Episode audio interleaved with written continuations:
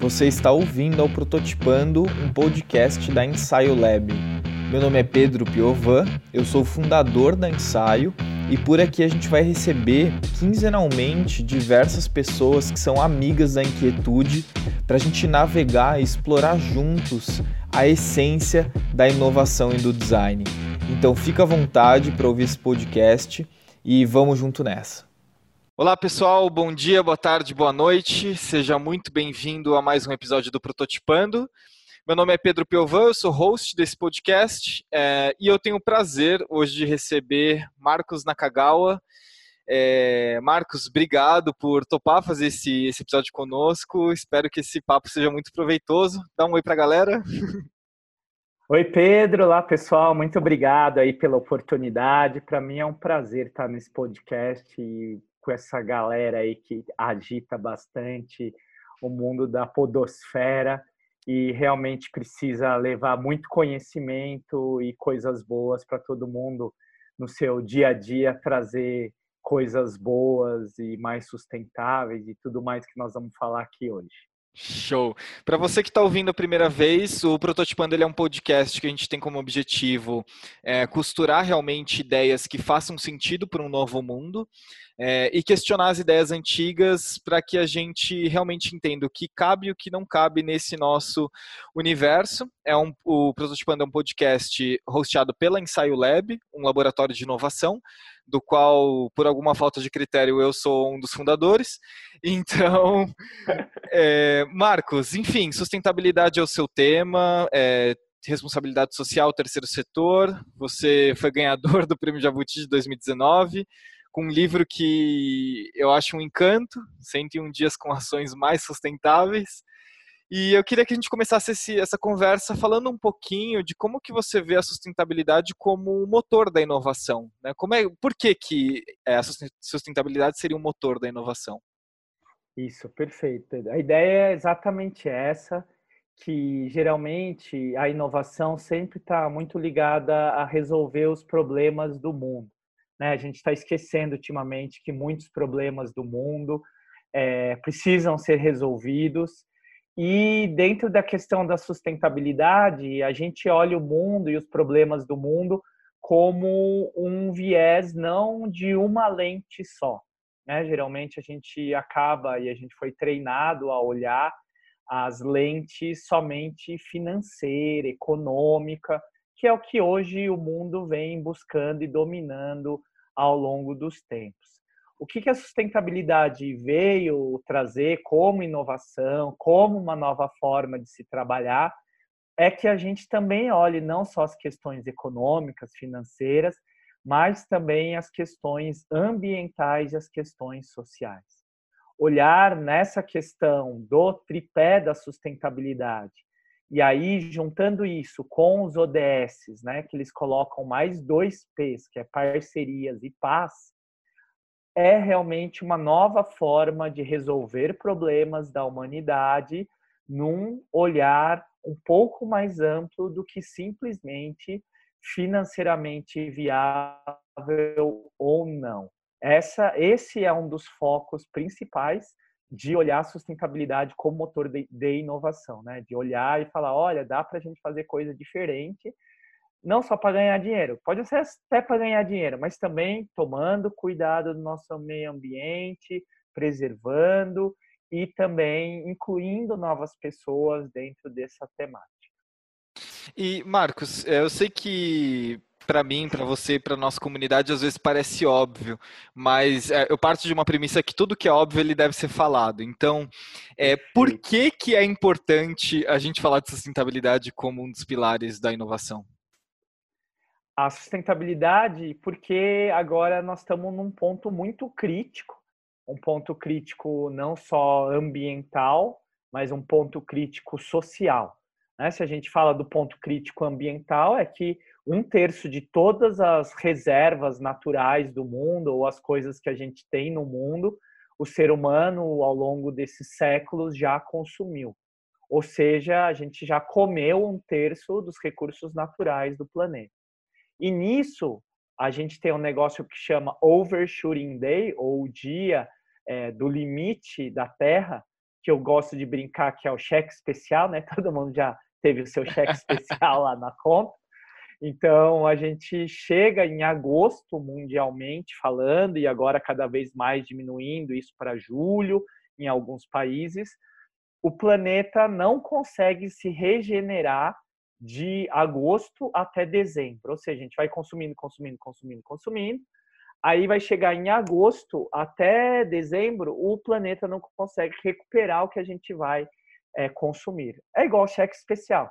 Né? Você entra no limite, aí tá lá 10 dias, não, 10 dias no cheque especial, aí vira 15 dias, e os juros é exatamente o que nós estamos passando, né? Da sobrecarga da terra, desse aumento da quantidade de furacões, junto estão vindo a questão social das pandemias, enfim, é tudo isso muito é, voltado para essas questões que a gente tem visto desses problemas ambientais. É, tem gente que é cético quanto a isso, tem gente que fala que o planeta aquece, esfria, aquece, esfria, mas para quem quiser ir mais a fundo, eu sugiro que vá ver a quantidade de cientistas, é, por quantidade, por qualidade de cientistas que estão trabalhando é, dentro desses tópicos. Né? Então, é muito importante que a gente, sim, tem alguns cientistas que são céticos, que não acreditam, e que depois eles vão trabalhar é, com essas questões e alguns que, na sua grande maioria, de grande qualidade, falam que realmente está tendo esse problema, por exemplo, do aquecimento global. Isso sem falar dos outros sete limites do planeta Terra na área ambiental, como a acidificação do oceano, como a questão do fósforo que vai lá na Terra, enfim, tem outras questões de limites ambientais que a gente já está ultrapassando. E nas questões sociais, a gente vê aí né, cada vez mais o empobrecimento da população, é uma faixa muito grande da população é, empobrecida, não tendo suas necessidades básicas atendidas, e com isso começam os movimentos migratórios, começam a questão de subsistência, os refugiados, enfim, a gente que acha que dá para fazer muro no seu país, que dá para colocar, afundar navio de refugiados, desculpa, isso historicamente mostra os movimentos migratórios. Quando você não tem as necessidades básicas atendidas, você vai migrar. Isso é histórico do ser humano, nós somos seres migratórios. Então, é uma questão, sim, social também. É, o aquecimento global e as mudanças climáticas, as urgências climáticas, também estão fazendo as pessoas migrarem. Ou seja, a gente tem que olhar isso como um olhar planetário e que não é só o seu quintal, o seu país.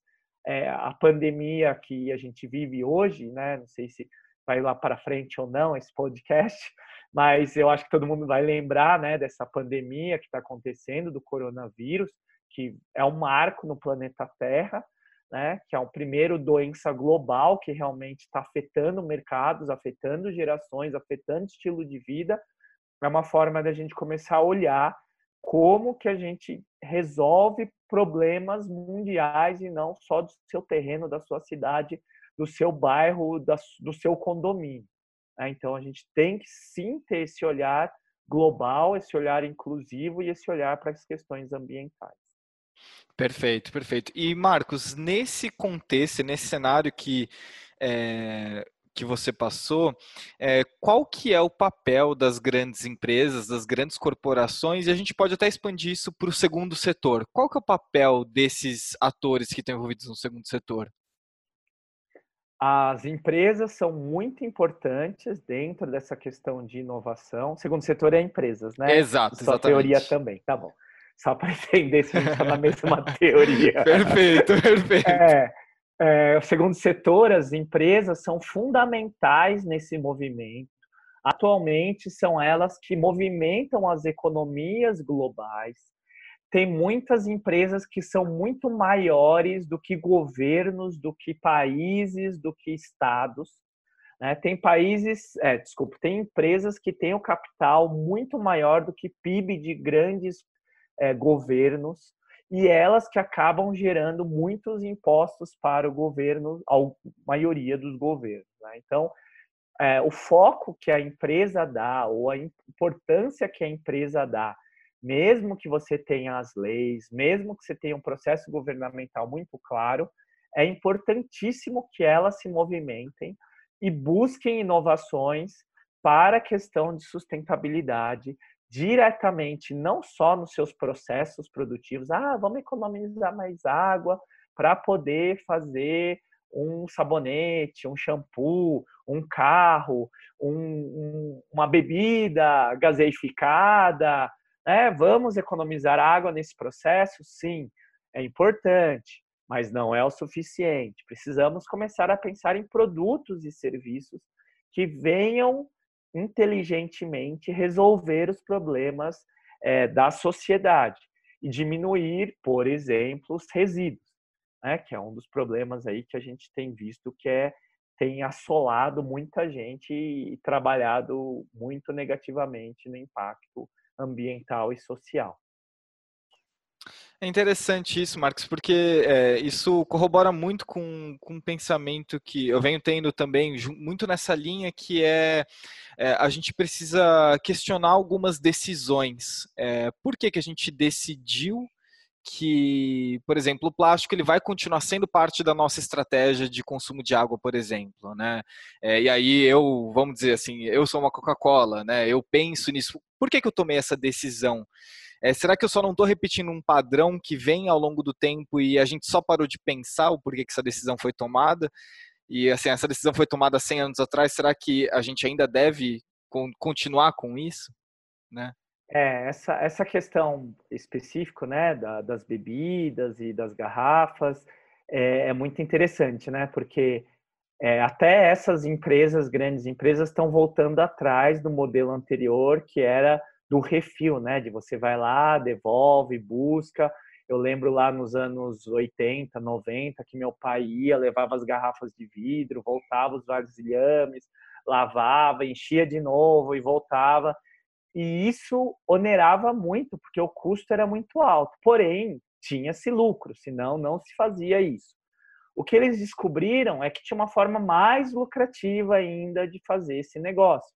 E aí falaram: ah, já que é mais lucrativo, então vamos fazer. Ou seja, é o que você falou mesmo, Pedro. As decisões foram tomadas em cima somente da questão financeira. Né? Então, esse para mim é o maior marco. Não que isso seja errado, mas é que agora, cada dia mais, a gente tem que entender que não é só isso. Por isso que o desafio maior desses gestores é que as decisões não sejam tomadas só nas questões financeiras, mas também nas questões ambientais e nas questões sociais. E social é exatamente graças a esses lindos ativistas, influencers, que são até extremistas demais em alguns momentos, porém necessários para que as pessoas e principalmente os tomadores de decisão nas empresas falem, ah, tem que tomar cuidado, senão aquele ativista tal, aquela ONG tal, vai aqui me atrapalhar o meu negócio e que isso seja um valor levado em consideração na tomada de decisão. E não somente óbvio, o plástico é muito mais barato, você compra ele numa quantidade enorme, você coloca e depois você nem precisa saber para onde ele vai parar, entendeu?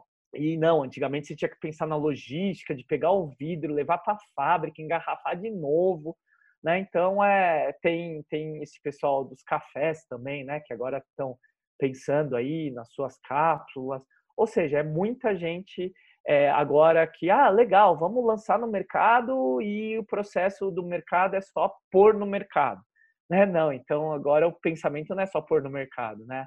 Tá aí a economia circular ou a logística reversa, para você colocar isso no seu custo do seu negócio também. E aí que entra a inovação para a sustentabilidade. Né? Porque vai precisar de um monte de gente pensando não somente como, ai, que lindo, meu celular lindo, maravilhoso, cheio de aplicativos, cheio disso, filma cinco câmeras e tralá, tralá. Tá, e, e no final do processo, quanta energia gasta, para onde vai esses elementos químicos, enfim, vai ter que ter inovação nessa parte também. Né? E aí, uma hora alguém vai falar, ah, então em vez do que recolher, é melhor a gente mudar o material lá dentro? Aí, aí vai ter que ter inovação de peça, de produto, de... Ou seja, estamos exatamente no meio dessa revolução. É, e é interessante isso porque aqui na ensaio a gente entende que a, inovação ela tem várias camadas e várias transversais. É, existe a transversal da mudança de modelo mental, né? Um líder é, de uma grande empresa que começa a mudar esse modelo mental, isso ajuda ele a entrar numa outra transversal que é uma inovação de processo, uma inovação de serviço, uma inovação do produto, né? E, e, tem as inovações mais incrementais e mais técnicas, né? Que é, é como é que eu troco a minha tecla por uma tecla que, enfim, tem uma economia reversa que seja interessante para o nosso modelo produtivo e para o ambiente, né? Então, são várias transversais que, nesse momento, é, e aí a minha visão, tá, Marcos? A gente entende, é, enfim, tá tudo isso misturado, né? Tudo está junto. E é, é, precisa, a gente precisa de pessoas com um pouco mais de, eu diria, uma certa frieza, na falta de uma palavra melhor, eu vou falar frieza, para realmente a gente começar a separar esses tecidos, essas malhas, e a gente entender onde elas se conectam, onde que elas caminham sozinhas, onde que elas caminham separadas. Né? E uma Perfeito. dessas. Essa, essa visão que você está falando é exatamente uma visão mais holística, né? que não é só econocentrada ou Perfeito. financeiramente centrada. É, a gente ainda nas universidades, na maioria dos cursos, ainda tem esse foco de, ah, legal, e o EBITDA é... Né? é, e assim, eu trabalhei em grandes empresas e essa é a pergunta, esse é o tópico e tudo sustentabilidade é lindo, mas e o EBITDA é, e a meta é, e o crescimento que a gente manteve para o nosso acionista é, combinado é. Então, é tudo essa disruptura, que é o que você colocou, né, que vai desde a parte incremental nos processos, no desenvolvimento, mas eu acho que fundamentalmente no objeto final que todas as pessoas e empresas buscam, né, que esse crescimento desgovernado, exagerado, que realmente é esse modelo que precisa mudar. Exato, e assim, e incrementando a isso, Marcos, é, eu acho que o importante dizer isso, né? É, já não dá certo, né? Já não funciona mais. Eu acho que é, a gente às vezes discute tanto se funciona ou não funciona, e, e isso deve ser uma premissa, né? É, não é à toa que as maiores doenças do mundo hoje é a ansiedade e depressão, não é à toa que o Brasil é o país mais ansioso do mundo, de acordo com a OMS.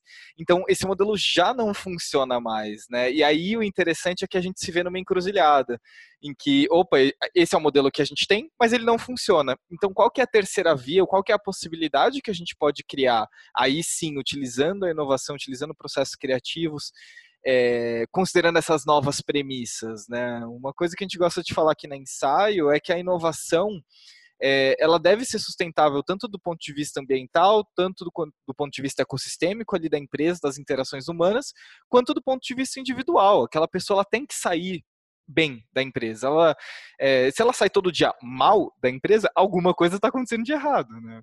Exatamente, exatamente. Acho que é, é, essa mudança é uma mudança que ainda é de consciência, né? De ampliação de consciência.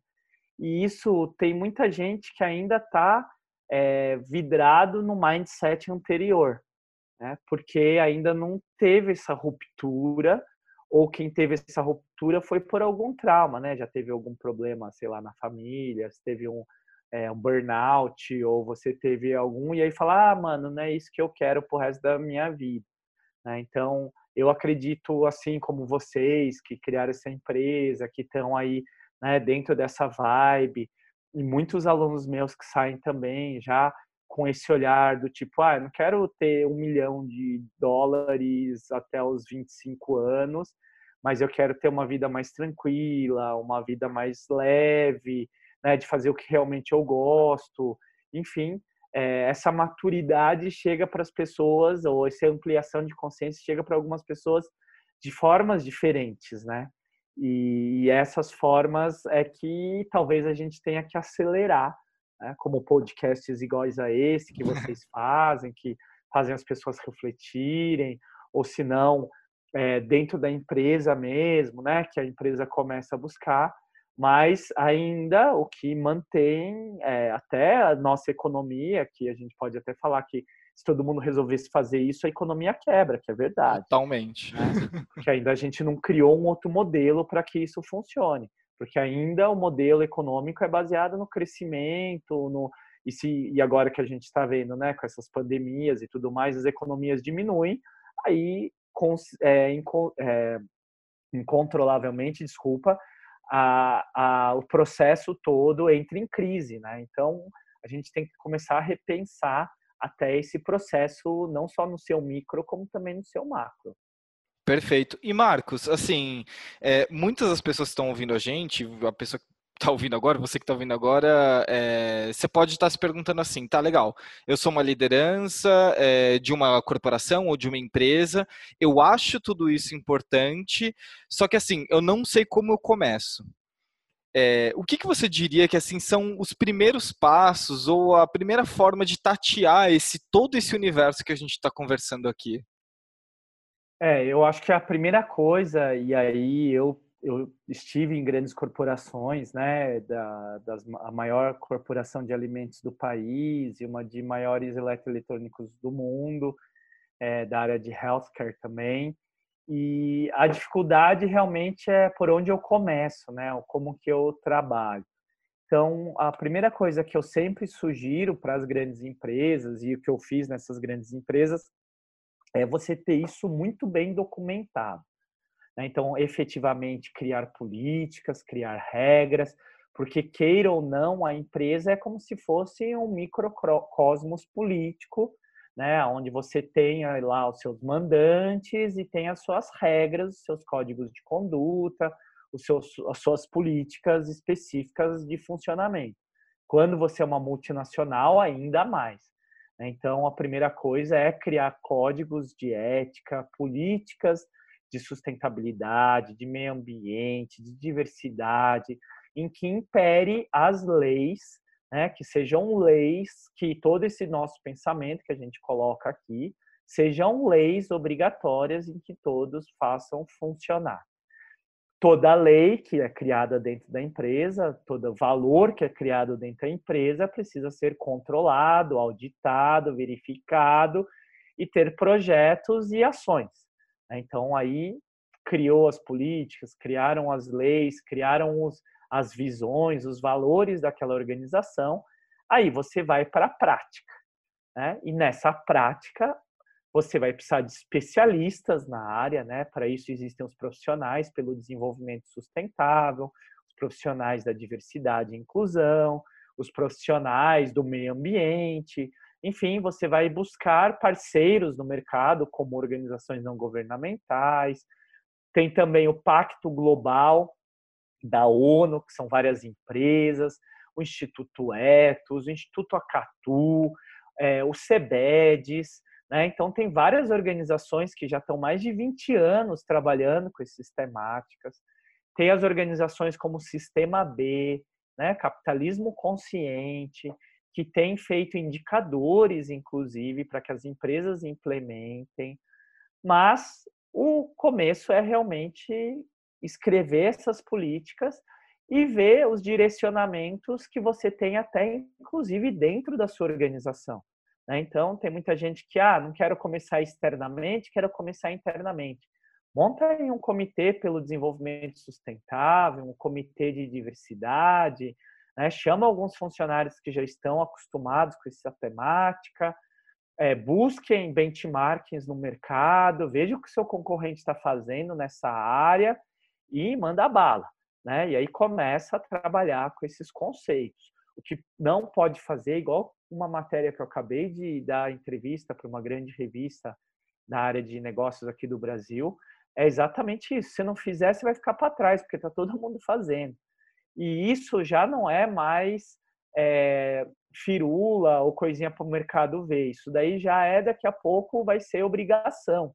Isso fora as legislações que estão saindo aí no mercado. Tá? Então, é, corra. Primeira coisa que eu queira falar é corra. Busque consultores, busque informações, dê esse macaquinho para alguém, né? Porque a gente sempre precisa ter um dono do macaquinho Sim. na sua empresa para ir atrás e corra, porque se você não tem nada aí na sua empresa, você está atrasado. Totalmente, totalmente. Uma, uma coisa que eu acho interessante, Marcos, é a gente pensar assim, é, enfim, todo parceiro nosso, que a gente começa uma conversa, a gente fala assim, ó, é, inovação não é uma questão de quando você vai fazer, mas é, é desculpa, na, na, inovação não é uma questão de se você vai fazer ou não, é quando você vai priorizar isso.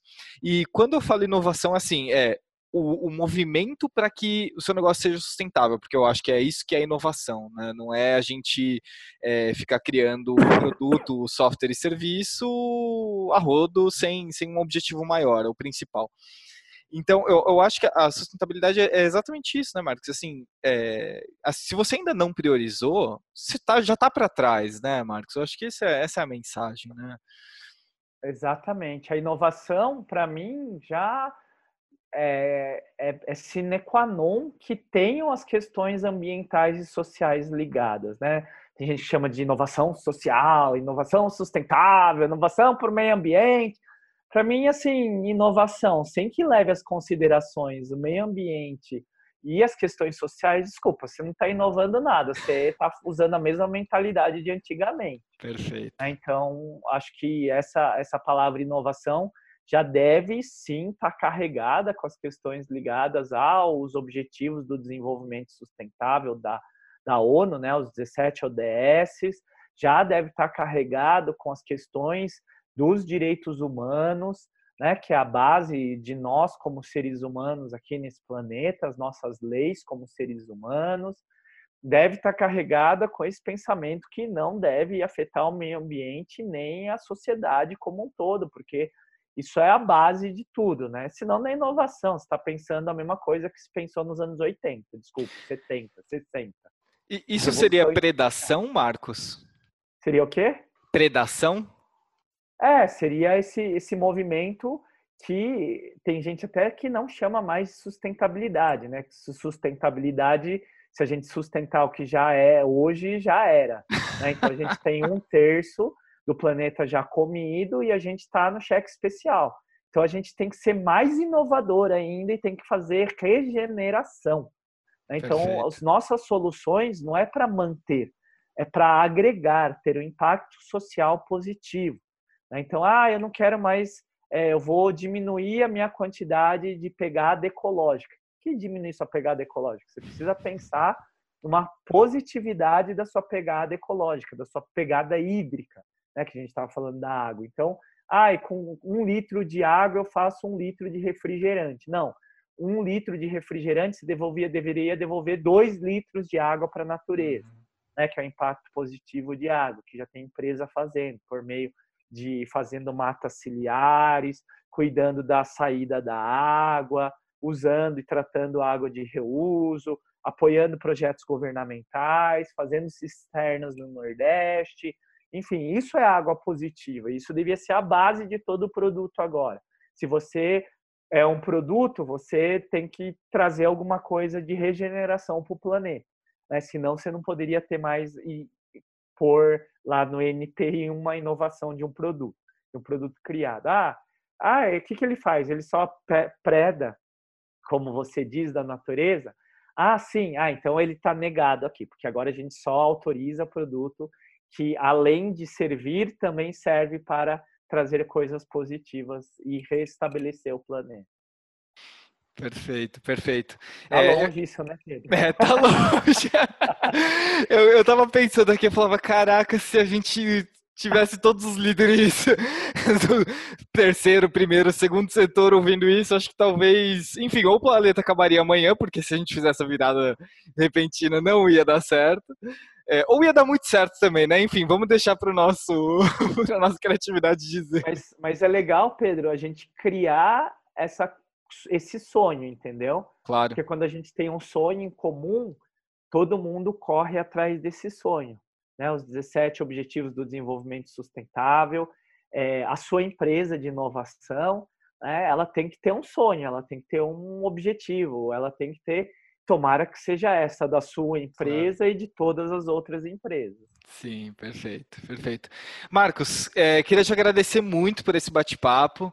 É, foi demais, eu acho que, enfim, foi é, além de provocativo, foi muito pedagógico. A gente conseguiu, conseguiu trazer um pouquinho de como começar esse movimento, quais são os critérios e princípios que a gente deve seguir. E, assim, caso alguém queira saber mais sobre você, o seu trabalho, queira te contatar, falar, putz, eu preciso da ajuda do Marcos aqui na minha empresa porque o bicho tá pegando e eu não sei por onde começar. É, enfim, faz um, um jabá final aqui de como que a gente acha o Marcos na Kagawa legal para quem quiser então. É, o jeito mais fácil de achar é no Instagram, né? Arroba profnaka, prof sem, é, sem o i, né? Profnaka, N-A-K-A, o K é de quilômetro A, profnaka, você acha no Instagram. E qualquer lugar no LinkedIn ou mesmo você coloca no Google é Marcos com o de uva, Marcos Nakagawa. Nakagawa é mais difícil, então é N de navio A, K de quilômetro A, G de gato A, W A. Mas procura já, acho que já colocando Prof Naka aí no Google, já aparece todas as minhas redes, minhas entrevistas e mais essa que com certeza vai estar tá aí nas minhas redes sociais e na minha página também. Show de bola. Para você que ficou até o final, queria te agradecer demais a tua colaboração, a tua presença. É, o Ensaio Lab é uma frente de conteúdo da Ensaio que a gente realmente busca trazer uma provocação sobre que tipo de inovação que a gente quer para o mundo a partir do hoje. Então, a contribuição do Marcos foi super grande para o nosso é, projeto, que se começa, se inicia com pequenos passos. A gente já teve algumas outras entrevistas com pessoas do meio sustentável, com pessoas do meio de negócios e a gente sempre fazendo esse overlap, se é que a gente, se é que deveria ter esse overlap, mas enfim, esse é o nosso esforço. É... E é isso, para você que quer ouvir mais, dá uma olhada nos episódios anteriores. Se quiser saber, saber sobre ensaio, coloca ensaio laboratório de inovação no Google e aí vai ter todas as redes possíveis e imagináveis que a gente habita e aquelas que a gente não habita algum dia a gente vai habitar. É, e é isso. Marcos, de novo, obrigado, meu caro, foi um prazer. E obrigado até breve. oportunidade, vida longa ao podcast e a inovação mais sustentável. Show, vida longa a nós. Obrigado, Marcos. Um abraço.